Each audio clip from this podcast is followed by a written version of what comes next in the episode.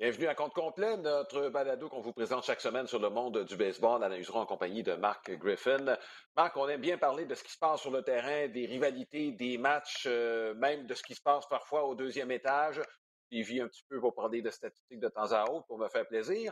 Euh, là, par contre, euh, il y a un joueur sur lequel on porte notre attention. C'est pas pour les bonnes raisons. C'est Fernando Tatis suspendu pour dopage, lui qui devait être le visage, bon, un des visages du baseball majeur, assurément celui des Padres de San Diego. Ça fait deux fois, Marc, euh, fait des manchettes pour les mauvaises raisons. Ouais, écoute, on n'a pas le choix, Alain, je pense, de parler d'un manque euh, total de maturité euh, dans ce cas-ci, parce que moi, je me souviendrai toujours de sa conférence de presse, qui est là, bon, qui avait subi son accident de moto. On, on lui avait demandé, bon, qu'est-ce qui s'est passé à, lors de ton incident il avait dit lequel? Donc, autrement dit, c'était pas la première fois, il n'a pas appris de ça, et là, finalement, ben, c'est un accident qui fait en sorte qu'il ne peut pas commencer la saison. Euh, en fait, euh, s'il allait, il allait revenir au jeu, c'est à peine euh, d'ici quelques semaines, donc il allait rester à peu près un mois à la saison. et là, tu sais, un accident, Alain, ça le dit, c'est un accident, OK? Quelque chose, quelque chose que tu ne contrôles pas. Là, il allait revenir au jeu après pas mal d'efforts de, vouloir aider l'équipe. Euh, et là, finalement, bang, euh, une suspension en raison de dopage. Bon, il n'y a pas d'excuse. Il n'y en a pas, là, cherchez-en pas. Il n'y en a pas. Euh, si tu as à prendre un produit, que ce soit pour ta peau, que ce soit pour n'importe quoi, on connaît les règles, on a fait les, les manchettes des dernières années là, prouvent que chaque fois qu'un gars se fait prendre, oh, j'ai pris un produit, je ne savais pas. Il n'y a pas d'excuse. Appelle quelqu'un. Euh, il y a les moyens, là, certes, quand je dis les moyens, je parle pas financier. il, y a, tellement de gens autour d'une organisation de baseball. Il y a des médecins, il y a des gens. Assure-toi donc là, que c'est. Euh, c'est tout à fait légal ce que tu prends ou c'est en, mmh. Euh, c'est pas c'est pas dans la fameuse liste là, des des, euh, euh, des, des, choses prescrites. Donc, il faut. Moi, là, je trouve ça de valeur. Puis, tu sais, les, les Padres, là, ils ont, ils ont, été, ils ont été bien gentils avec lui. Là. Les Padres auraient pu dire au moment du contrat Hey, un instant, on n'est pas obligé de te payer, là, ça n'a pas d'allure. On n'a pas joué cette carte-là, on était à l'égard, on comprend ça, tu es jeune, euh, apprends de ça. Et là, on l'effectue Écoute, des transactions spectaculaires. On va chercher Josh Hader, on va chercher Juan Bell, on va chercher euh, pas Juan Bell, mais Juan Soto.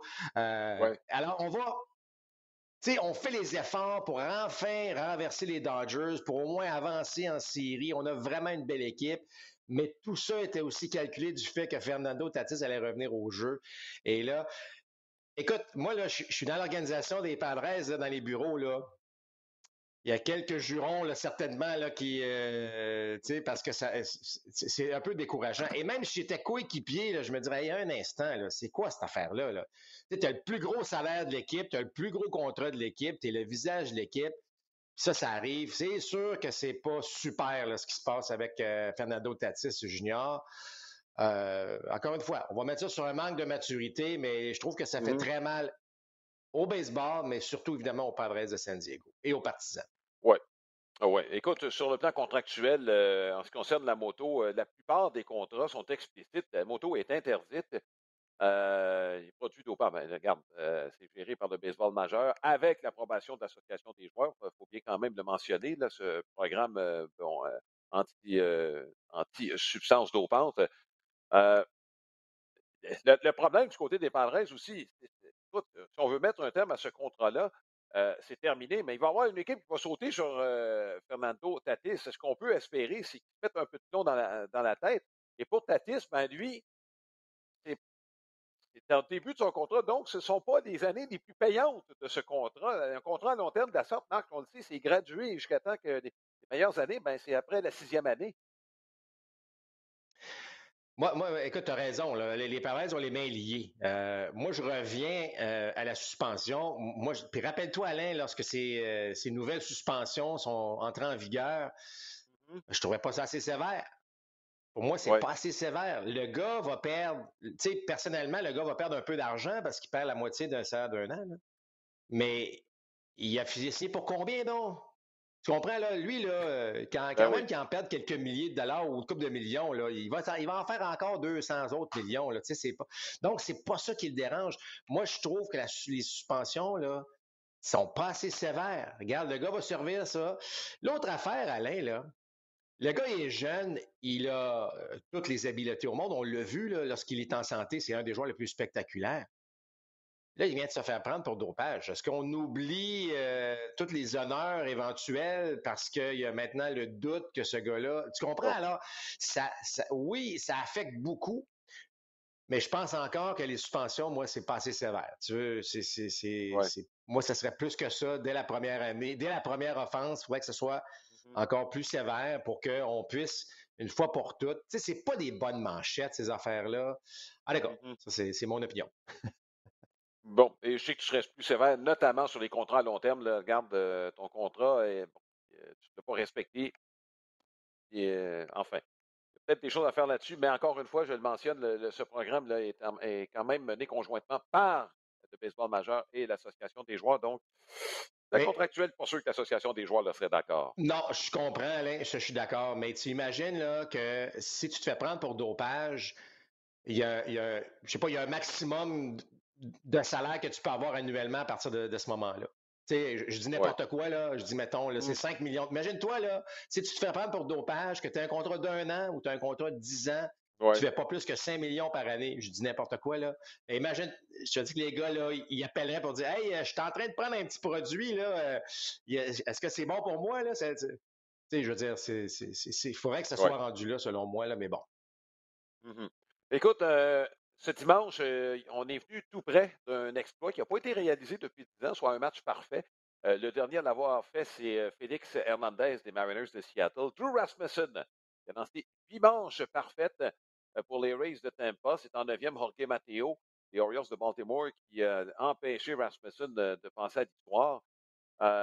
bel exploit et ça met en lumière la façon dont les Rays jouent un peu. On a gagné cette série contre les Orioles de Baltimore. On a gagné les deux derniers matchs avec ce qu'on fait de mieux, c'est-à-dire euh, une utilisation efficace euh, des lanceurs. C'était une très belle série, Marc. En fait, les, deux séries Orioles-Rays ont, présenté des matchs de qualité. Oui, absolument, absolument. Puis euh, tu, parlais des Rays. Les Rays sont bâtis ainsi, Alain. On a toujours un personnel de lanceur qui empêche l'adversaire de marquer bien des points. on essaie d'en faire juste assez en attaque pour gagner ces matchs-là. Ça décrit pas mal les Rays actuellement.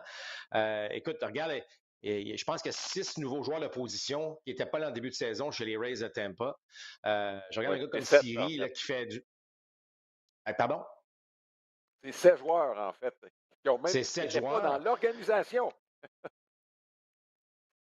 Mais je vois des belles choses. Tu sais, je regarde, je parlais de Siri ou Chansante, il est très rapide. Euh, je, je, je, sais qu'on a eu Kiermaier pendant des années.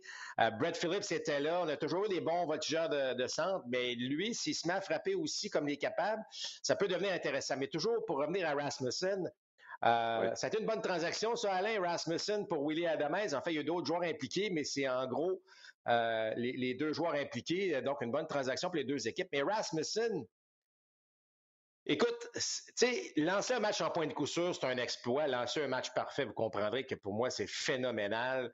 Euh, et tu sentais qu'en sixième, en septième, il obtenait des retraits facilement, pas beaucoup de lancers. Euh, ça sentait la journée spéciale hier. Et là, bon, évidemment, le, coup sûr en début de neuvième, mais euh, c'est là qu'on, je pense qu'on peut réaliser à quel point effectivement, de lancer un match parfait, c'est vraiment euh, parmi les exploits les plus, euh, les plus spectaculaires euh, de, de, de, tout sport confondu, selon moi. Là.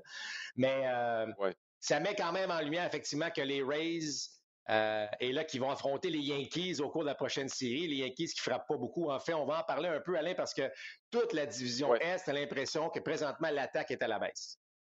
Bon, ce dimanche, on a fait Yankees Red Sox. Cinq points au total pour euh, les Yankees. Il n'y a pas un club qui a marqué plus que trois points dans un match dans cette euh, série-là. Euh, les Yankees, on peut mettre ça sur le dos de Stanton. on peut mettre ça sur le dos de frappeurs qui sont dans des liturgies profondes. On pense à Torres, on pense à Aaron Hicks. D'ailleurs, Donaldson est troisième présentement. on fonctionne à trois joueurs à l'attaque présentement. Vito avec Judge, ça c'est quand on l'affronte. Et de Mailleux, bon, euh, qui a raté le match de, dimanche, blessure à un pied. On verra ce que ça va donner. Si on est en série, il aurait joué. Euh, c'est pas compliqué. Euh, Marc, tu attribues ça à quoi? Bon, chez les Red Sox, il y a des joueurs en énergie, les Yankees, les, Blue Jays, dis-je. Est sur la touche. plusieurs blessés chez les Rays, mais ça, on est bâti comme ça. Les Rays en font juste assez. Je sais qu'il a fait chaud dans le nord-est américain, Marc. c'est un facteur, les Dog Days of August. Bon, j'ai l'impression de mélanger un paquet d'affaires en même temps, Marc, mais tu peux peut-être décortiquer un peu ce qui pourrait causer cette baisse à l'attaque généralisée dans l'Est. Oui, bien effectivement, c'est généralisé et, c'est rare. Tu parles des Dog Days of August, les journées euh, où à un moment donné, c'est comme si toute ton énergie euh, n'est plus là. C'est comme si tu faisais frapper d'un coup, là, euh, ça arrive à tout le monde, ça arrive à toutes les équipes. Là, ironiquement, on dirait que ça arrive en même temps. C'est drôle, hein? Toutes, toutes les équipes dans l'Est, un petit peu plus de misère à marquer des points. Oui, il y a d'autres facteurs, évidemment. Tu as parlé de Stanton, tu as parlé euh, de Springer, deux éléments très importants. Écoute, depuis l'absence de Stanton, Judge reçoit un nombre incalculable de buts sur balle. On ne l'affronte pas parce que personne derrière peut vraiment faire du dommage. On l'a vu, le Yankees, au cours des trois dernières semaines, c'est un rendement très négatif. Euh, donc ça, ça va moins bien de ce côté-là. Euh, c'est un, on pourrait dire la même chose des Blue Jays de Toronto. C'est seulement trois victoires au cours des dix derniers matchs. On ne marque pas une tonne mm. de points encore les équipes qui sont bâties pour marquer des points, euh, il faut le faire. Donc, difficile de mettre le doigt sur une raison, mais chose certaine, à regarder euh, les, frappeurs, surtout dans le match de hier qu'on a présenté, le Red Sox, Yankees, il y a des élans qui sont un petit peu plus longs. Ça va revenir, là. Ça revient toujours. Il y a une espèce d'énergie qui nous revient. Est-ce que ça va revenir en même temps pour toutes les équipes? Mais je regarde le passage à vide des Yankees, Alain, ça n'a pas mm-hmm. resserré le classement dans l'Est. Ça a resserré le classement des équipes repêchées, mais ça n'a pas resserré euh, le classement dans l'Est. Si j'étais parti des Yankees, je suis pas sûr que j'utiliserais le mot inquiet. Euh, tu sais, Je mm-hmm. me dirais, c'est normal, on ne pouvait pas maintenir le rythme des trois premiers mois. Ça ne pouvait pas tenir, là, ça n'a pas de bon mm-hmm. sens sur une longue saison. Là, ce qui, est, intéressant pour les Yankees, c'est qu'on garde notre avance confortable malgré certains problèmes et en se disant que tout ça va revenir éventuellement euh, à un niveau plus normal des choses. Oui, écoute, mais hier, tu as relevé le fait euh, pendant le match des Yankees que le dernier tiers de l'alignement à l'attaque n'était pas très relevé. et c'est drôle parce que ce matin, il y a des chroniqueurs qui relevaient la même chose à New York dans les journaux. certains prétendaient même que peut-être que Stéphane Floréal, qui a une bonne saison au niveau 3A, mériterait une chance de jouer régulièrement d'ici la fin de la saison. Aaron Hicks, euh, c'était une euh, saison très difficile en denti. Très mauvais début de saison, s'est replombé par la chute, mais là, dans une très profonde léthargie. C'est là Castro qui a commencé le match dimanche. Euh, je ne sais pas si on pourrait aller jusque-là chez les Yankees, de donner une chance à un jeune, alors que je pense que les attentes, Marc, sont plus élevées que juste de faire les séries cette année. Ah oh, ça c'est clair. Ah, ça c'est clair. Si on fait juste les séries puis on passe pas, euh, même si on passe la première ronde, on passe pas la deuxième euh, à New York, ça c'est c'est pas pas acceptable. Euh, il va falloir qu'effectivement ça, ça, change à ce niveau-là. Moi moi là, tout ce qui est bon pour une organisation, selon moi, il faut le faire. si un jeune est prêt, on est dans une période creuse en attaque, c'est plate pour ton ego là, si t'es un joueur, là, mais à un moment donné, il faut qu'il y ait un rendement. Là. là, tu joues pour les Yankees de New York. Euh, c'est pas la même chose là, si on est, par exemple, dans une organisation comme les Reds de mmh. Cincinnati, où là, bon, tu fais place à des joueurs, tu essaies de les développer, tu fais une évaluation. Là, qu'on n'est pas du tout à la même place avec les Yankees. Mais moi, je prends toujours des décisions pour aider ton équipe à avoir la meilleure équipe sur le terrain ce soir. Demain, ça sera une autre mmh. journée. Puis c'est quoi la formation qui pourrait m'aider ce soir le mieux pour gagner ce match-là? Euh, tu regardes, je regarde le dernier voyage des Yankees, c'était désastreux. Là, en attaque, c'était extrêmement difficile. Euh, bon, est-ce que tu mets toute la pression sur un jeune de relancer l'attaque? Ça, c'est une autre chose. Est-ce que le jeune est capable d'accepter ce rôle-là? Est-ce que cette maturité nécessaire? Ça, c'est à toi d'évaluer comme organisation.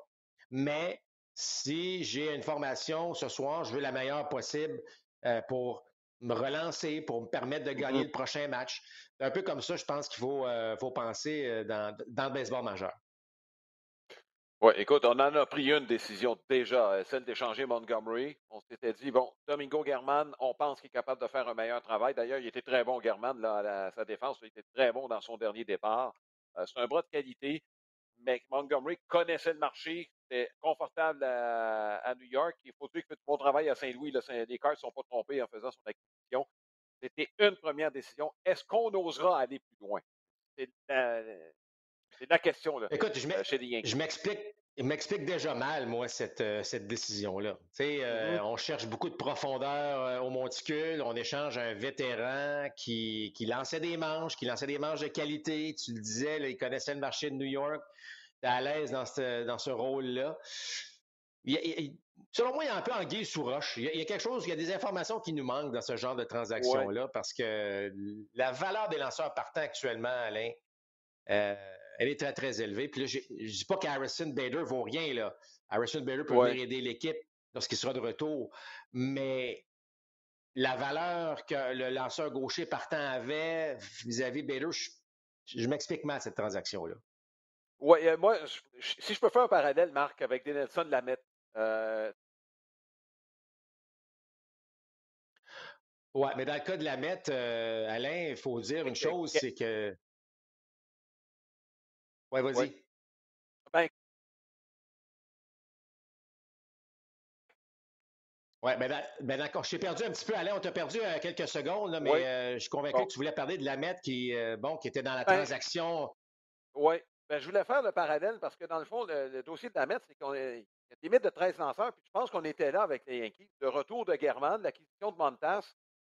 bon, on fait quoi? On a un joueur de trop. Le poste est partir des, bon, des Peralta et des Lettier parce qu'il lance la gauche. Loisiga, Chapman revenait. Restait pas grand place pour Montgomery. Je pense que c'est un choix qu'on a. Et, écoute, Montgomery faisait partie des meubles pratiquement. Mais j'ai l'impression qu'il a été victime là, de, de peut-être manque de place. Ouais, euh, si c'est le cas, je m'explique mal encore une fois cette décision-là. Euh, je pense qu'un lanceur partant gaucher a plus de valeur qu'un un, bras qu'on a peut-être euh, en relève, ou même à la limite German. German, est-ce que German me prouvé qu'il peut être le lanceur qui va faire, euh, qui va stabiliser cette, euh, mm. cette rotation-là? Permets-moi d'en douter un peu. Là. Donc, c'est pour ça, parfois, j'ai l'impression qu'il nous manque un peu d'informations, mais toujours est-il que la transaction a été faite. mais c'est surtout l'attaque un peu comme les Jays. Euh, on est bâti autour d'une bonne attaque, de marquer des points. Si on ne le fait pas, on est un petit peu dans le trouble. C'est ce qui se passe également chez les Yankees. Oui. Écoute, Marc, euh, on va parler d'un retour attendu. Euh, Jacob de Grom a été spectaculaire, mais ça a peut-être passé sur radar un peu. Mais Lance McCullers a été très solide, comme si les Astros avaient besoin d'un autre bras de qualité. la seule perte, bon, Michael Brantley. mais bon, on a tellement de profondeur au sein de cette équipe-là. On va juste ramener Goriel, puis Mancini va jouer au champ gauche. C'est à peu près la façon dont on va fonctionner chez les Astros. On n'est pas mal pris, là. Non, et c'est là la transaction de Mancini fait, prend tout son sens, hein, parce que là, en perdant Brantley, qui est selon moi un très gros morceau de l'attaque, oups, c'est un Mancini qui vient, tu as parlé de Goriel, effectivement, donc il y a des solutions. Euh, on l'a vu, euh, ce que Verlander a fait depuis son retour, il est extraordinaire, et là, McCullers qui revient. Euh, présentement, la meilleure équipe de la Ligue américaine, pas le choix de dire que ce sont les Astros de Houston. Euh, même si les Yankees ont connu, comme je l'ai mentionné, un début de saison, en fait une première moitié de saison extraordinaire, sans faille ou presque. Euh, les Astros en ce moment représentent le défi de taille. Et là, lorsque tu regardes la formation des Astros, tu regardes ta propre formation. Que tu t'appelles les Blue Jays, que tu t'appelles les Rays, que tu t'appelles les Yankees, est-ce que dans une série 4 de 7, je suis capable de rivaliser, je suis capable d'aller chercher cette série-là. C'est comme ça que tu dois t'auto-évaluer, si tu veux. Puis, euh, Parce que présentement, je pense que l'équipe euh, l'équipe à battre, ben, ce sont les Astros. Et McCullers, c'est comme si, bon, euh, le parallèle est très bon avec Jacob de Grum. Si tu vas chercher un lanceur partant de premier plan dans le dernier droit de ben la saison, c'est aussi simple que ça. Là. J'ai pas vu, j'ai vu, bon, j'ai vu ce que ce McCullers a fait. Euh, mais j'ai surtout apprécié le retour de, de, Grum parce que ah ce gars-là est en plein contrôle de la situation et euh, malgré bon, son absence euh, des derniers mois, puis il avance en âge. Lorsqu'il est au monticule actuellement, Alain, en pleine possession de ses moyens, selon moi, c'est le meilleur lanceur du baseball. Ah oui, écoute, là, ils sont en train de se placer pour éviter le, fameux 2 de 3 des Mets de New York là, et de se distancer un petit peu des Braves d'Atlanta. Euh, ce qui n'est pas négligeable. Euh, Marc, euh, il faut que je te parle d'une blessure, celle de Carl Schwarber. Là, il y a un gros point d'interrogation. On ne sait pas si ce point d'interrogation-là est en gras, en, bon, en gris pâle. il a été utilisé comme frappeur suppliant en fin de semaine. Samedi, il n'a pas joué dimanche. c'est une blessure à un mollet. C'est capricieux, ces blessures-là. Des, blessures musculaires qui peuvent être longues à guérir. on, a, on a déjà perdu Bryce Harper.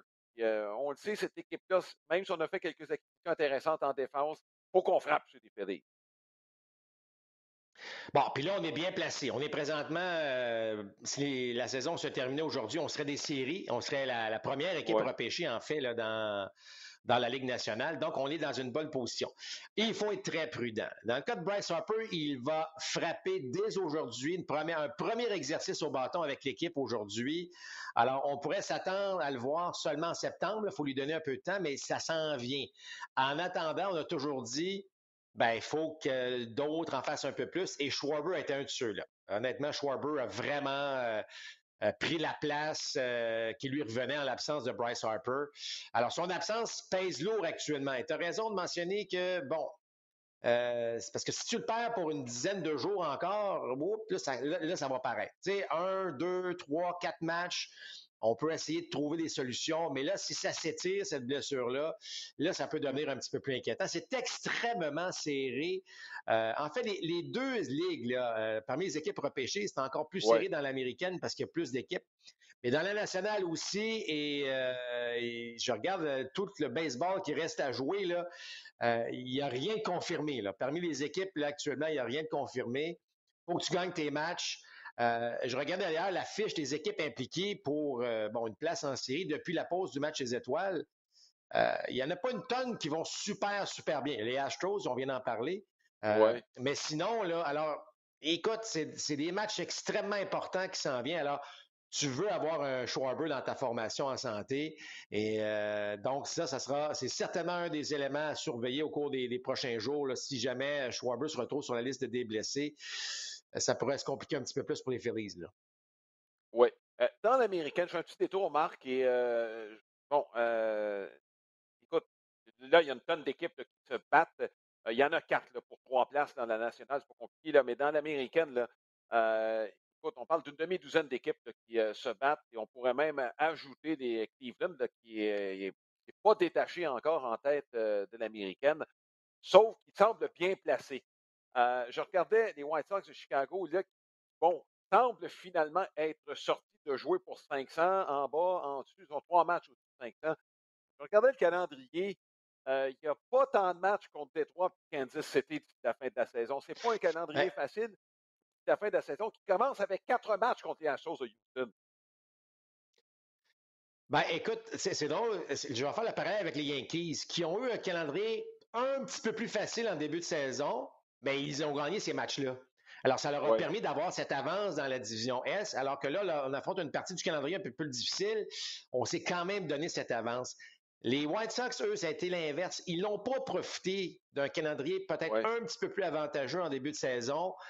Euh, alors là, on se retrouve dans une situation pas mal plus délicate où on joue pas de la mauvaise balle, mais on a des équipes à rattraper et on, joue contre des bonnes équipes qui, eux aussi, sont impliquées. Donc, on, s'est compliqué la tâche. Tu sais, Alain, les, matchs que tu gagnes en avril, là, ils ont autant de valeur que les matchs que tu gagnes en septembre. Alors, euh, alors, les Yankees, euh, avec leur début de saison, on dira ce qu'on voudra, ils ont les problèmes qu'ils ont actuellement. Ils se sont placés dans une situation avantageuse et tant mieux pour eux autres. Ce que les White Sox n'ont pas fait actuellement. C'est important de parler du calendrier d'ici la fin de la saison parce que sur 162 matchs, ça c'est bien normal qu'il y ait des, moments plus faciles ou plus difficiles que, d'autres. Euh, c'est vrai que les White Sox se retrouvent avec le calendrier euh, qui est le moins avantageux parmi les équipes. Parmi les six équipes, c'est les White Sox qui ont le calendrier plus difficile. Oui, et je ne sais pas qui a fait le calendrier, Marc, mais la dernière semaine, ben, en fait, on fait deux voyages sur la côte ouest d'ici la fin de la saison. on aurait pu mettre tout ensemble les deux voyages sur la côte ouest. Non seulement ça, mais la dernière semaine, on finit sur la côte ouest un jeudi. Au moins, on joue pas en soirée, mais on joue en fin d'après-midi et dès le lendemain, on joue à domicile. Je ne sais pas à quelle heure on va revenir, Marc, mais euh, à 9 h le soir, là, heure de Chicago, on ne sera pas chez nous avec les deux pieds sur le pouf. Euh, on va avoir besoin de toute notre énergie chez les White Sox de Chicago. Il va falloir, si on fait des séries, ça va être mérité chez les White Sox de Chicago. Euh, ça qu'on. Euh, Marc, un petit mot sur Charles Leblanc. Et la dernière semaine, a continué à se rendre sur des sentiers, a bénéficié de quelques congés au cours de la dernière fin de semaine. On voulait voir d'autres joueurs. Il y en a qui sont revenus au jeu, il faut, bien le mentionner. Je pense à Brian Anderson. Bon, de sorte qu'il fallait donner de temps de jeu un peu quand même à ces joueurs-là qui sont devenus réguliers. Je pense qu'il n'y a rien d'alarmant au fait qu'il n'a pas joué. Non seulement ça, il y a des joueurs qui ont été rétrogradés et Charles n'a pas fait partie de ces joueurs. Ben, écoute, euh, il a fait tellement bonne impression euh, dès son arrivée avec les Marlins. On a vu, tu sais, c'est pas juste les résultats, Alain, c'est son comportement, son attitude. Un gars qui semble, tu sais, il s'est installé là, là, comme si ça faisait des années qu'il était là. Tu sais, il n'a pas été intimidé par les lanceurs, pas été intimidé par la grande scène.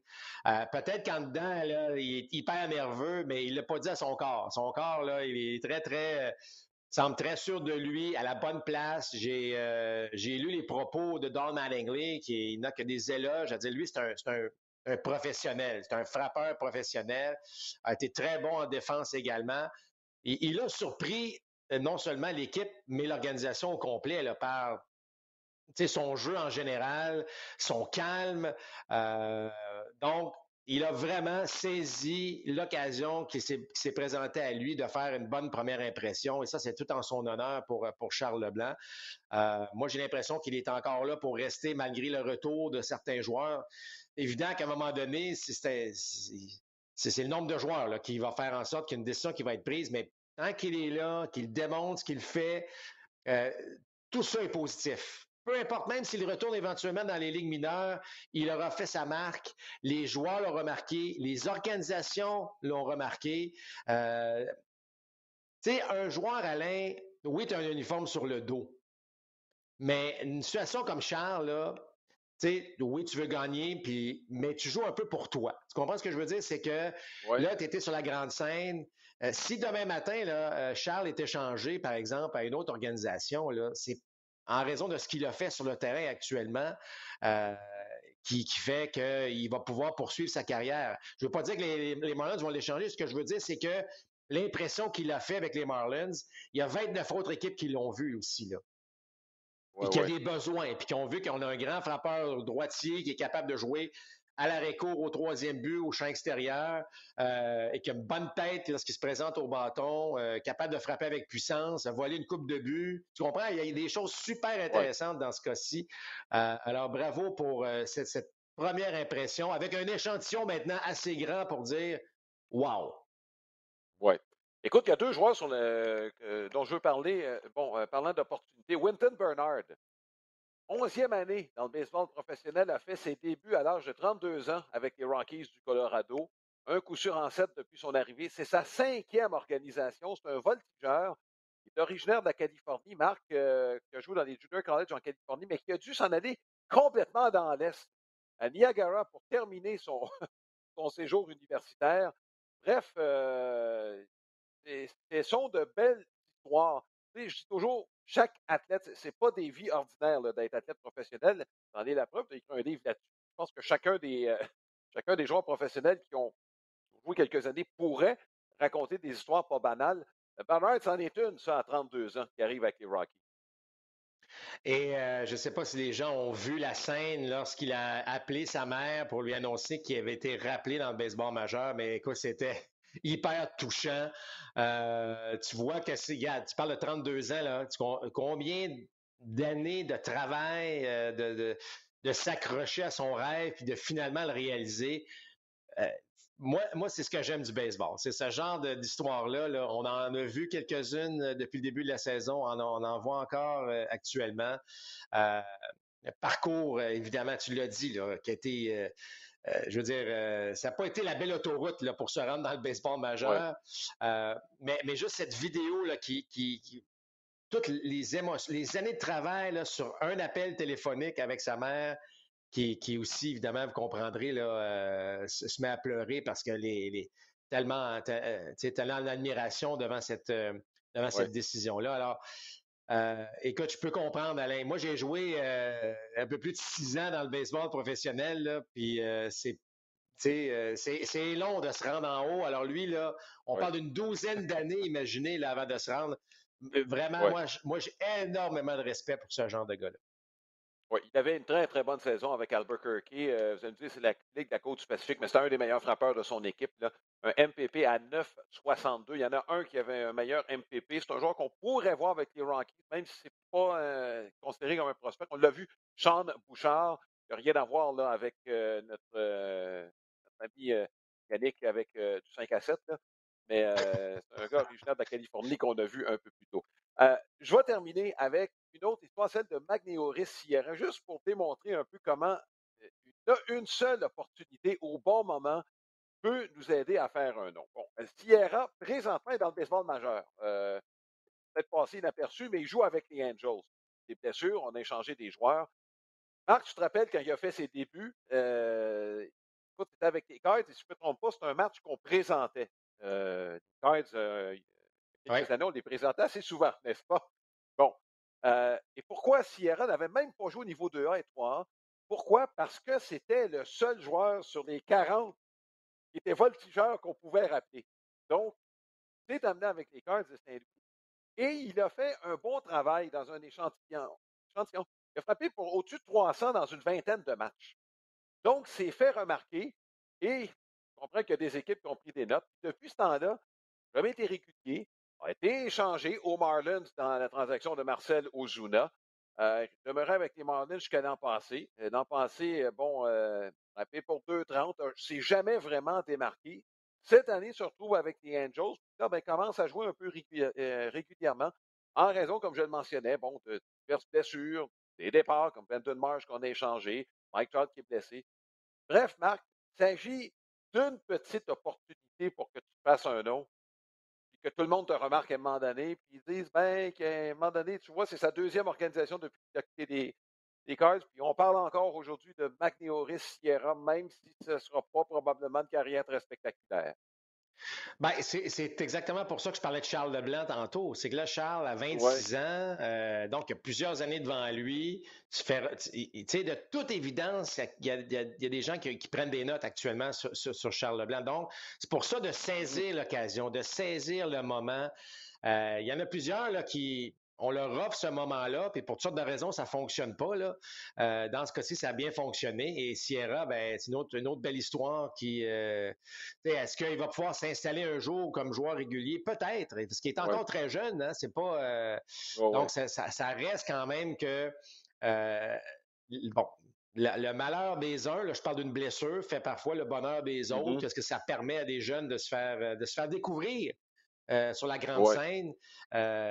Et pour les équipes, c'est important parce que ton premier, tu sais, à moins que tu sois le prospect numéro un, tu sais, le premier choix au repêchage, là, tu vas en avoir des chances. Tu sais, euh, on a payé mm-hmm. assez cher pour t'avoir, là, que, bon, on va t'offrir des chances. Mais si tu n'es pas un choix de première ronde, la première impression, là, est, extrêmement importante. Euh, et, c'est pour ça que, tu sais, je, reviens rapidement, j'ouvre une petite parenthèse. On a parlé beaucoup des Red Sox de Boston et ce qui, me surprenait cette année, c'est que tous les prospects qu'on a rappelés, que ce soit Duran, que ce soit Bayo, euh, n'ont pas un mauvais travail, mais on peut pas dire qu'on fait comme ou danse, bon, qu'on fait wow, tu sais, c'est comme wow, ok, un mm-hmm. instant, l'avenir est entre les mains de ces gars-là. Euh, tu sais, alors, faut, faut, c'est tout ça pour dire que cette première impression est quand même importante parce que aux yeux de, comme j'ai mentionné, aux yeux du joueur, là, j'ai pas juste impressionné mes patrons, j'ai impressionné, ou en tout cas, j'espère d'avoir impressionné les 29 autres équipes pour permettre d'aller chercher ma carrière dans le baseball majeur. C'est comme ça qu'on pense. Le baseball est un sport d'équipe, mais extrêmement individuel. Euh, alors, tu sais, si c'est pas toi qui joues, c'est ton pote à côté de toi. Là. Euh, c'est toi, toi qui veux jouer parce que c'est, le, le, salaire et tout ce qui vient avec. Puis on sait qu'une carrière, c'est pas très long. Hein, fait que tu veux profiter de chaque moment. Oui. Ben, écoute, Marc, ça termine euh, ce balado. Ça exclut les ennuis techniques qu'on, pourra, qu'on a pu avoir. Euh, c'est un spécial Est de l'américaine. Il y a deux matchs. Il n'y a pas de match mercredi exceptionnellement cette semaine. ce lundi, on vous présente l'affrontement qui implique les Yankees de New York et les Rays de Tampa. Et dimanche, belle surprise, on verra les Orioles de Baltimore, une équipe pas mal plus dynamique que dans le passé, contre les Red Sox de Boston. Donc, juste euh, pour mentionner que les Red Sox, d'ici la fin de la saison, rien n'est joué. Il reste trois séries contre Baltimore, trois séries contre les Rays de Tampa. C'est pas loin de la moitié du calendrier d'ici la fin de la saison. Ah, les, moi, j'adore les matchs là, euh, à l'intérieur de ta division en fin de saison qui va probablement déterminer bien des choses. On ne peut pas demander mieux pour ça. Là. Donc, euh, voilà, en ce qui concerne, je serai absent ce dimanche. Jasmin Leroux prendra la relève. Je serai à l'extérieur. Et euh, donc, mais je serai là demain, ce, ce soir, ce lundi, pour Yankees Rays. On se souhaite une bonne semaine de baseball. À la prochaine, tout le monde. À bientôt.